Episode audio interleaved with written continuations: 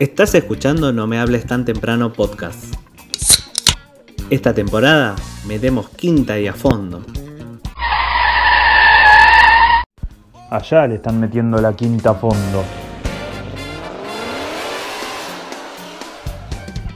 No, otro año más de esta mierda, por Dios. Nuevo bloque, no me hables tan temprano, es hora de entrevistas y tenemos una artista ya del otro lado. Estamos con la señorita Teora Bravo, ella es dibujante, autora de cómics, mangaka. ¿Qué tal? ¿Cómo estás? Hola, buenas tardes o buenas noches, ya, no sé qué sería. sí, no, depende de la hora que esté escuchando cada oyente del otro lado del parlante. Eh, la verdad, gusta tenerte acá. Nos gusta hablar con, historietistas, con dibujantes, porque eh, por ahí es lo que menos está metido el, oyente, no me lo tan temprano. Hablamos con mucho músico, con mucho escritor, y a veces se nos, resulta difícil encontrar eh, autores de, historietas, de cómics, mangakas. ¿Cómo, ¿Cómo empezaste vos con el cómic o con el manga? Ay, ¿cómo lo podría ordenar? Porque en realidad estaba pensando de lo que decías, es como. no sé, no creo que sea la idea de decir submundo, pero son como esos mundos en donde parece que no, no hay tanto acceso a muchos y una vez que entras decís, ¡wow! Son un montón. Eh, yo supongo que pasa con lo mismo con ciertas tipo áreas de música. Hay en lo que es la escena argentina, porque esto lo claro al principio porque medio que le da contexto. Sí. Eh, a, nivel histórico, hubo una época en donde acá se hizo un montón de historietas y era de consumo incluso general, como una rama popular. Que es la época de Columbus, la época de Fierro, donde estaba toda la parte también. Eh, y después, ya con las crisis y con los 90 y con 2000 todo eso quedó a, hacer algo que no era de profesión, onda que vos podés vivir de eso. Entonces se nota que de ahí hubo como un bajo muy grande de, gente en exposición que sea así reconocida, sacando de la gente que tal vez hacía tira en diarios y que estaban los dorsos de diarios. Eh, y de ahí también se suma la parte donde es cuando ingresa todo lo que es el, el anime en la tele.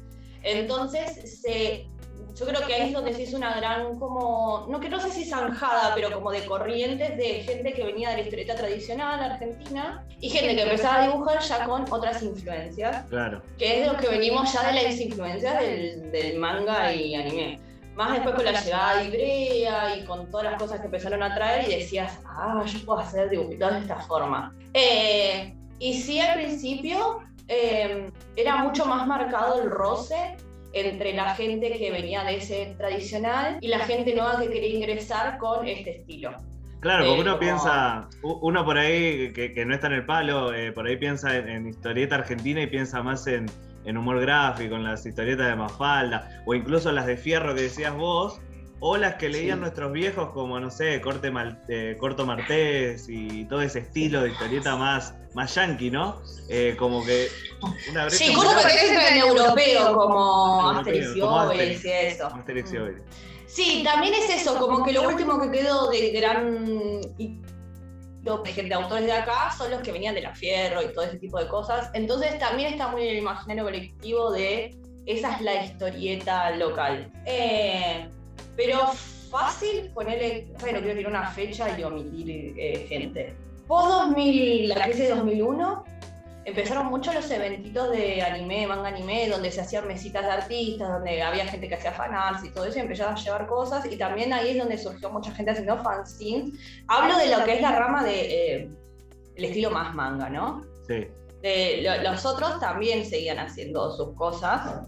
Y yo creo que hará hasta hace poco poco menos también cuando fue esto de, que muchas comiquerías sobreviven de vender manga, ya sé, más allá de que sean títulos los de afuera, en donde también se interiorizó de que eh, el estilo este no es un estilo pasajero, no es un estilo de moda. De que mucha gente, por más que se le dijo, no, no, de, dibujar otra cosa, porque si querés trabajar de esto, este estilo no va. Mm. Que más allá de que en su momento, y tal vez en los 90 era una realidad, ¿eh? de que eh, no eran los estilos que vos podías entrar a revistas comerciales el exterior, etcétera.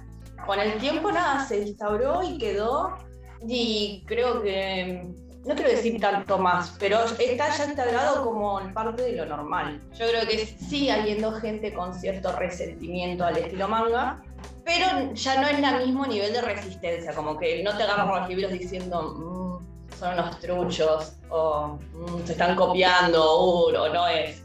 justo eh, me, abrís otra, otra pestaña, ¿no? Eh, decís, no hay tanto eh, prejuicio, ¿no? A la hora del estilo manga, pero al ser como por ahí nosotros venimos de, consumir el manga de afuera, ¿no? de la, del anime y del manga de afuera, ¿no? ¿Cómo toma ese público que creció con el manga de afuera el manga de acá?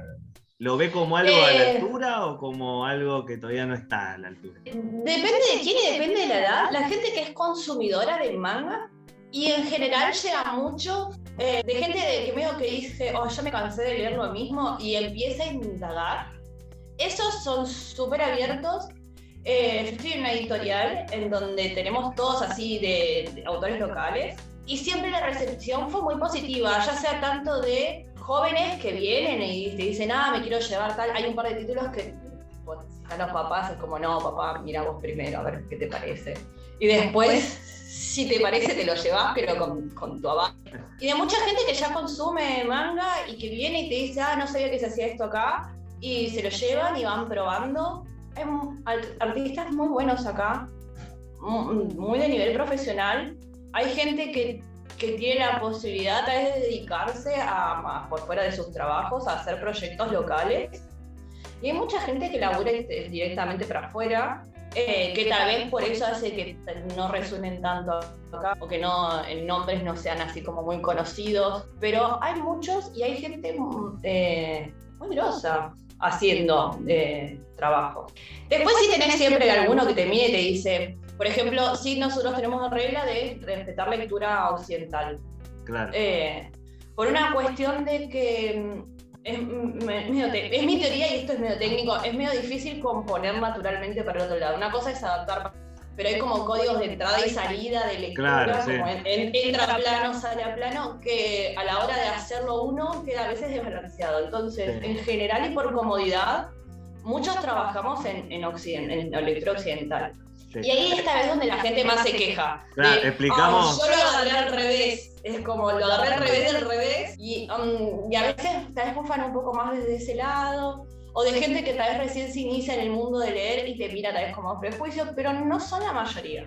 Sí, explicamos a, nuestros oyentes por ahí que no estén eh, inmersos en el mundo del manga, que el manga se lee eh, en formato eh, japonés, se lee de atrás para adelante, o sea, lo que sería la contratapa de un libro normal que compran acá es la tapa del, del, manga y lo van leyendo como yendo para atrás. esa es la explicación que está dando acá Teora Bravo, invitada de, hoy en No Mal Tan Temprano, artista de cómic, artista de manga. Estabas hablando, bueno, de, la editorial en la que, en la que estás vos, eh, que se llama Modena, que es una editorial que apuesta ¿no? al, manga y al cómic eh, argentino eh, más, más de, la Roma Independiente. ¿Cómo y al serializado, que creo que es como lo más difícil de llevar, pero sí. Ah, la verdad es que hay una, como, son todos como parecidos paréntesis que es Argentina.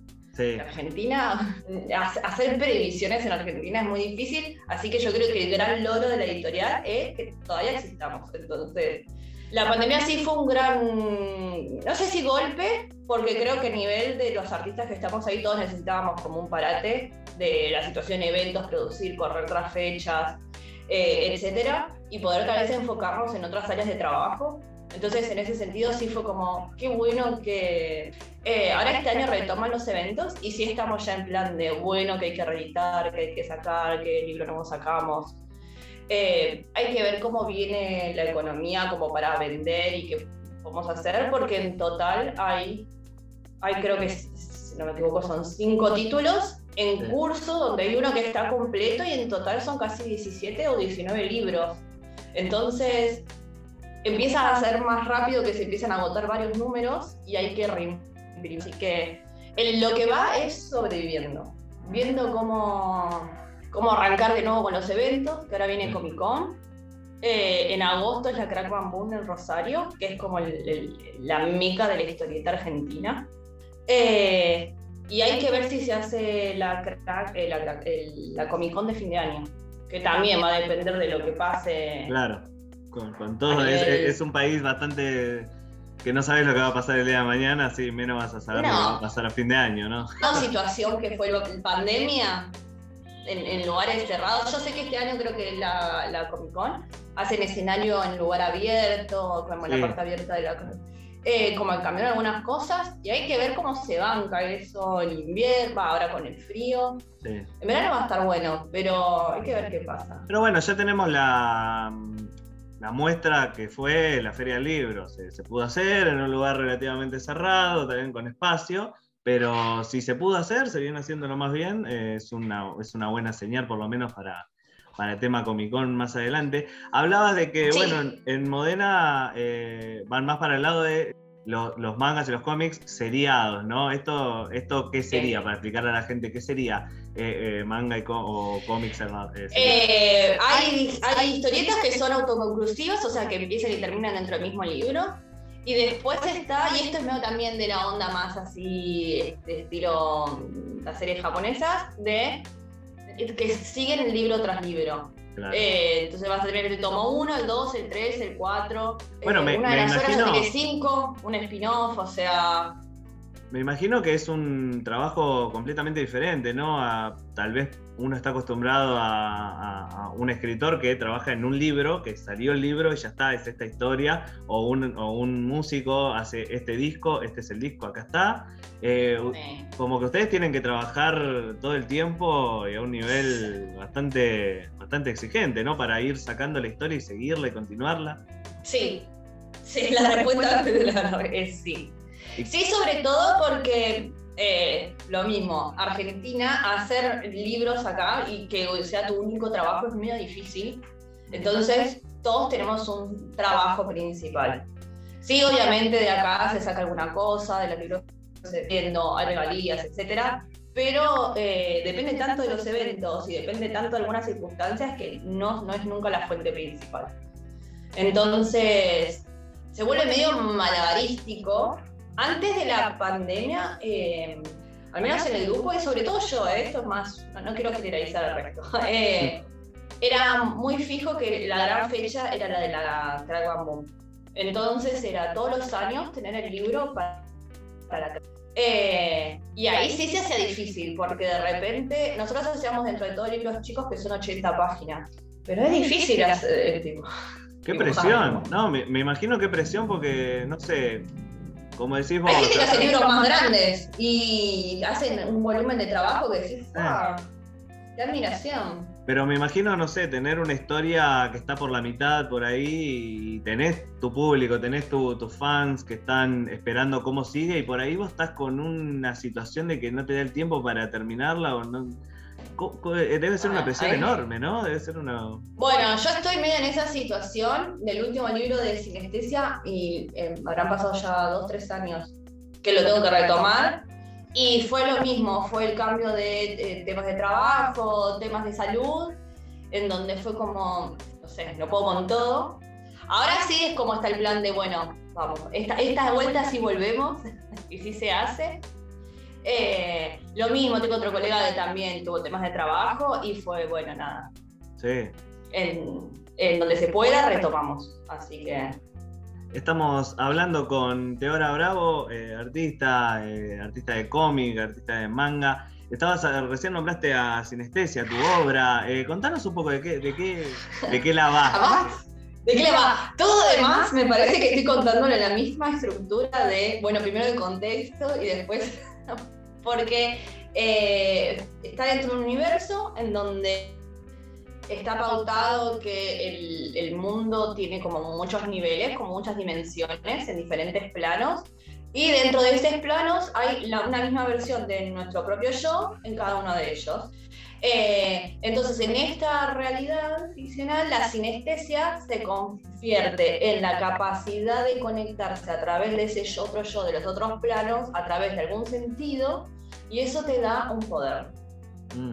Eh, dentro de eso hay lugares donde te entrenan para manejar ese poder, porque en donde se sale de control, esos seres de otro lado cambian de plano y generan un desbalance y te convierten en alineados, que son una especie de monstruos que en teoría, en teoría son perjudiciales para el, el equilibrio de, de este mundo. En esa historia hay una chica que es Ana, que viene de Rosario a Buenos Aires con la idea de que va a encontrar un colegiado donde le van a solucionar sus problemas y viene con un chico. Eh, este chico fallece en situaciones en las que hay que leer el libro. Claro. y, claro. Eh, y eh, ella se queda con la idea de que han quedado que juntos iban a convertirse en maestros que no es una categoría muy, o sea, muy larga de llevar, pero que tiene su caminito y que iban a estar tranquilos. Entonces, bueno, ya que no lo pueden hacer los dos, lo va a hacer ella. Y es en medio de acompañar el, el, su camino y cómo en el final muchas cosas de las que creyó que eran no son. En el medio tiene un tutor, que es Dan, que es el que la entrena y es el que la lleva. Y ella después a su vez toma un aprendiz que es Nerea, y a la vez también es la forma en la que ellos empiezan a construir una familia medio ensamblada. Eh, y bueno, cosas que no quiero spoilear que son. No, no. dos cosas, ¿no? De, dos cosas de, de tu obra, de sinestesia. Eh, una, una ¿cómo, ¿cómo se te ocurrió la idea? Eh, ¿Cuándo te surgió? No sé si es algo que vos tenés de, una idea que tenés de chica y, la pudiste plasmar hace, hace, un, hace un tiempo. Y la otra es eh, cómo, si ya tenés todo armado, si ya tenés como hasta el final incluso, o es algo que lo venís construyendo día a día, con cosas que vas agarrando, con, un mapa, no sé, de distintas eh, formas. Sí, la primera. Sí, sí, recuerdo, no tiene nada que ver igual, pero era, tomaba clases de dibujo eh, de más chica de manga en el mm. centro y no sé por qué estábamos hablando, esta, creo que era la época, y mirá lo viejo que te voy a decir, la época de eh, que estaba el enano, ay, me sale el enano Roberto, una cosa así que era como que veían enanos en Tucumán. El Pitufo Enrique. el Pitufo Enrique. Me acordé. El Pitufo ese. No, el Pitufo Enrique, que es crónica que daba lata, que daba lata. Y no sé por qué empezamos a hablar de los videos que, en donde se veían enanos que aparecían y desaparecían, cosas así, y quedó como que las cosas cambiaban de plano. Y dije, fue cambio de, de qué flash. No sé por qué de qué flash pasé a que conecten los sentidos. Y ahí empecé a hacer la historia. Originalmente la historia iba distinto y sí tengo una idea de lo que es el final. Tengo una idea de lo que es el, o sea, lo que es el principio, porque van a ser como tres arcos, en donde sí. Em, no, pasa que no Tengo el spoiler muy fácil, tengo mucho miedo de abrir la boca. Entonces, eh, eh, en donde sí es la, la, idea de que mm, no siempre poder lo, lo, que planeábamos hacer, muchas veces es como el recalcular. Entonces la historia trata también de eso, de que hay ideas y cosas que uno quiere hacer, sobre todo más de joven, y que de repente la vida te dice, mira, no, recalcular.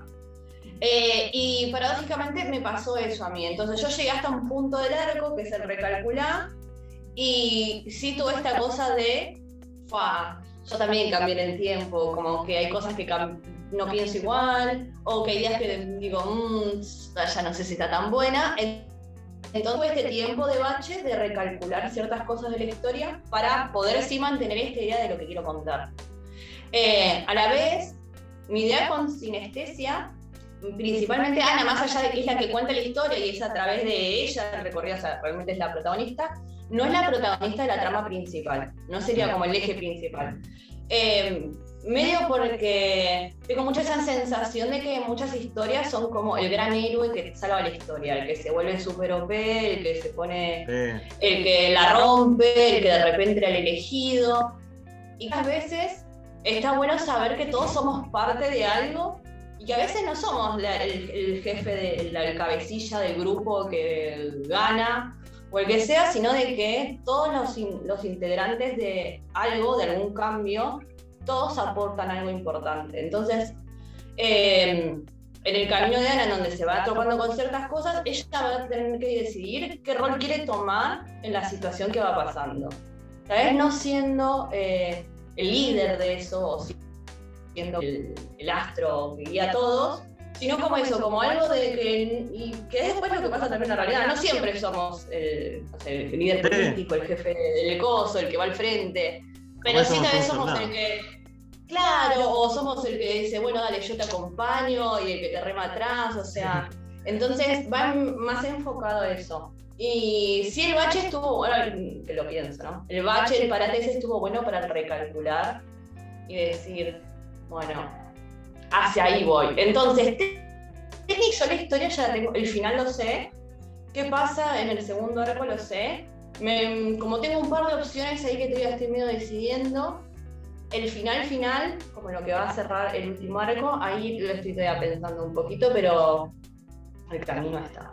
Te, te, veo, va, por lo que me contás y aparte por lo que veo que haces, es como que combinás dos cosas, ¿no? Eh, el dibujo y también eh, te considerás escritora porque vos haces la historia. No es que vos haces el dibujo y por ahí el guionista es otra persona y trabajan en conjunto. Eh, estás haciendo las dos cosas. ¿Vos te considerás como también una escritora? No, como escritora no. escritora no sé si es el término que diría, porque tengo otros conocidos escritores y suelo pedirles ayuda para que me ayuden a escribir frases, pero a veces escribo medio a lo como que pongo las, cosas al revés. no, tenés que, tenés que estructurar la historia, hacer los personajes. Técnicamente se nos dice autores integrales. A los que hacemos guion y dibujo se dice autor integral. Sí, así que es, es lo que más me gusta. A, mí principalmente lo que me gusta es contar historias. Claro. Dibujar es el medio que elegí para contarlas. Porque evidentemente la escritura no es muy fuerte. Entonces, el, dibujo terminó siendo la herramienta. Y yo quiero acá como, como agregar como un extra. Ay, perdón, te estoy interrumpiendo un montón. No, no, no, no, genial, está, espectacular. Em, yo siento que hay como una gran diferencia, no sé si gran diferencia, pero como algo diferencial entre artista o mangaka o hacedor de cómics, como sea, eh, y ser dibujante. O, em, Siento que dibujar o hacer ilustraciones tiene otro contenido que es tal vez expresar una emoción en un dibujo, hacer una composición que evoque algo, hacer como una resimbolización de cosas y algo que se pueda conceptualizar en un dibujo, o simplemente ser capaz de dibujar algo que te piden. Y otra cosa es ser un eh, que no implica ser buen dibujante. Hay el caso de, un japonés que es One, que es el, el autor de One Punch Man, Quiere hacer un webcomic. Está dibujado, amablemente está dibujado con los pies. Y vos lo ves y tenía un gran fandom porque la historia era muy graciosa, en términos de tiempos, es muy divertido de leer. Y el dibujo es lo suficientemente claro para entender qué está pasando. Entonces, realmente, ser historietista no viene de la mano de ser un gran dibujante, sino de saber manejar como hacer planos, manejar tiempos, saber cuál es la viñeta importante para que sea más grande. Em, va más con el tema del timing, la narrativa, eh, tener el, no sé, algún código de chistes de tiempo, ese tipo de cosas que hace que una persona pueda hacer una historia más allá de solamente dibujar. Bueno, se, ya se nos, está, se nos está acabando el tiempo. La verdad que fue una, una charla que se me, se me pasó volando. Eh, espectacular hablar con vos, eh, Teodora, No, no, no, me, encanta, me encanta, me encanta lo que haces. ¿Dónde podemos eh, comprar o ubicar o encontrar eh, a Sinestesia? Bien, Sinestesia y todas las cosas que son de Editorial Modena, principalmente van a estar en el túnel cómic, en Ramos Mejía, en la revistería, en Misato Comics, en Flores, y tengo miedo de estar olvidándome de alguien más Ah, pero la página del Facebook o el Instagram de Modena siempre se puede preguntar y eh, a veces hacemos envíos o coordinamos en los eventos. Yo después aparte estoy también publicando una historia que ahora de un poquito se termina, que es el hilandero a través de Webcomic Mutante, que hay que ver qué pasa con ese proyecto. Si no sigue, va a ser un unitario, así que va a haber más de eso. Eh, y mm, creo que Después están mis redes, principalmente publico en Twitter y en Instagram. Eh, te encontramos como Todo como arroba de- teorap. Todo es lo mismo. Por suerte ese usuario estaba siempre libre en todos, así que. Es a- eh, los que están del otro lado escuchando, si quieren encontrar a, a Teora Bravo en redes, lo- la encuentran como Teora B larga al final, Teora, Teora B larga. Ahí la pueden encontrar para, para ver sus proyectos, para ver eh, en qué anda, a ver si sigue o no el hilandero, pero eh, vamos también que tenemos Sinestesia ahí, que es una, una historia serializada que todavía continúa, la verdad. Eh, un placer hablar con vos, Teora, súper interesante. No, gracias charla. a vos. Eh, capaz, que, capaz que hacemos otra más adelante, porque la verdad que me quedaron un montón, un montón de preguntas en el Ay, tintero. perdón. No, no, pero no, fue espectacular porque la charla fue eh, fluida, fue dándose. Tenemos, y tenemos la historia ahora de, de- Hablamos fuera de aire, de la historia del nombre de Teora, que también es, es- es espectacular, que la vamos a dejar ahora como un extra, como un bonus track, como un backstage de, de, de la entrevista. Así que muchas gracias, eh, Teora, por estar, eh, por, por estar acá con nosotros. Muchas gracias a vos. Recuerden, encuentran a Teora Bravo en las redes, en arroba teorap, o sea, Teora con B larga al final. Eh, autora de Sinestesia, también ahora eh, que está ahí en proceso el hilandero, que pueden encontrarla en la web. Síganla, porque es súper recomendable. Eh, y apoyen, como siempre le decimos, cuando vienen músicos, cuando vienen escritores, cuando vienen cualquier tipo de artista, a- apoyen el arte local, a los artistas locales y a los artistas independientes, que la verdad que hay mucho talento ahí afuera, nada más que no tienen la maquinaria atrás del marketing y por ahí no son tan reconocidos. Así que gracias, Teora, por estar con nosotros. Así pasó una nueva entrevista, no mal tan temprano. Eh, no se vayan, que ya volvemos con la columna de la señorita Melissa Rodríguez.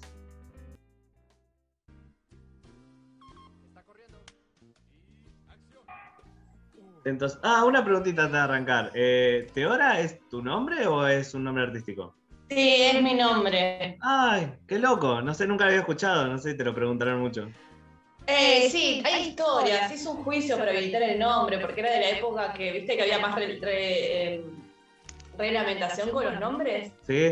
Entonces, eh, en esa época había que demostrar que eh, indicaba género, que tenía origen y que no era insultivo. Y que tenía que ser en español. Y hubo- había una serie que era Mad Max, eh, no. eh, eh, no, Mad eh, no. eh, Mad Head, una cosa así, que era como un post-apocalíptico de un tipo, un periodista que se quedaba encerrado dentro de la red Ah, quedaba como dentro de la tele. Headroom, ahí está.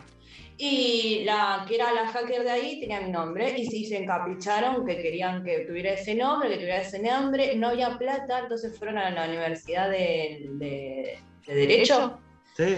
y uno de los profesores lo tomó como cátedra de que fuera a ejemplificar porque cumplía con todas las reglas hasta que me lo enchufaron. Así que técnicamente tengo nombre de friki. Más allá, porque ese es de una serie y además caprichoso, porque tipo me dieron el documento como a los 5 años, tardó 5 años en aprobarse el nombre. Yo mientras tenía un papelito sustituto, una cosa así. Eh, y en una época sí que, que fue la de nombre artístico tenía, tuve medio un stalker en el medio, y estaba, ¿uso mi nombre o no uso mi nombre? Tipo, ¿quiero que me encuentre o no me quiero que me encuentre? Uy. Eh, nada. Al final terminé usándolo porque es el- mi nombre con la primera letra del apellido. Sí. Eh, y ya está. Que me historia. ya fue que me. Sí. Terrible, Es terrible. es- es gracioso, está bueno tal vez en el medio artístico que te dicen bien tu nombre, pero el otro día vino el repartidor y que, que te dijo, Débora. Me han, di- me han dicho hasta Vanessa, con tal de no aceptar que puedo tener otro nombre.